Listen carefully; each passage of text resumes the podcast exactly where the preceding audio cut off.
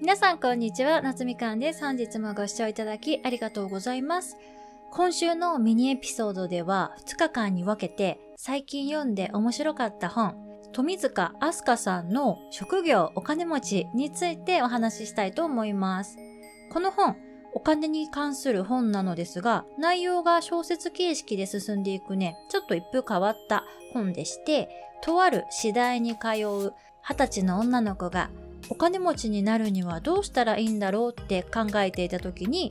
お金持ちに出会うんならまずお金持ちがね行くところに行けばいいってことになって証券会社のロビーに通うようになったんですね。そこで出会った大富豪のおじいちゃんから教わったお金持ちになるための方法について分かりやすく書かれた本になっています。私も今までお金に関する本はね何冊か読んできたんですけれどもこの本は結構他の本で書かれていることとは反対のことが書かれている部分とかもありましてそれがすごく面白いと感じました。まず皆さんが衝撃を受けるかもしれない箇所はですね節約は意味がないと断言されていたところですね。他のお金に関する本とかお金に関する YouTube とかだと基本的には固定費を節約して浮いたお金で副業をしたりとかそれを資産運用に回したりしてお金を増やすみたいなことを説明されているものが多いんですけれどもこの本ではですね節約は意味がないからやめろと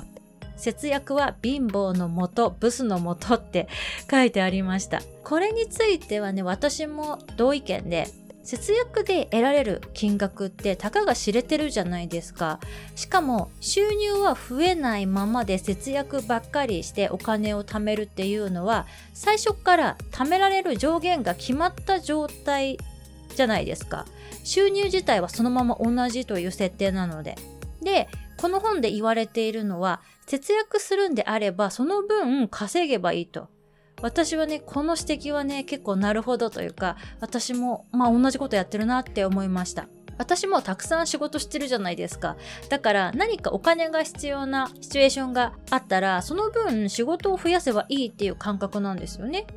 節約とかあまりやったことがなくて、家賃もね、女の一人暮らしにしてはちょっと高めのところに住んではいるんですけれども、まあその分稼げばいいかなっていうマインドなんですよね。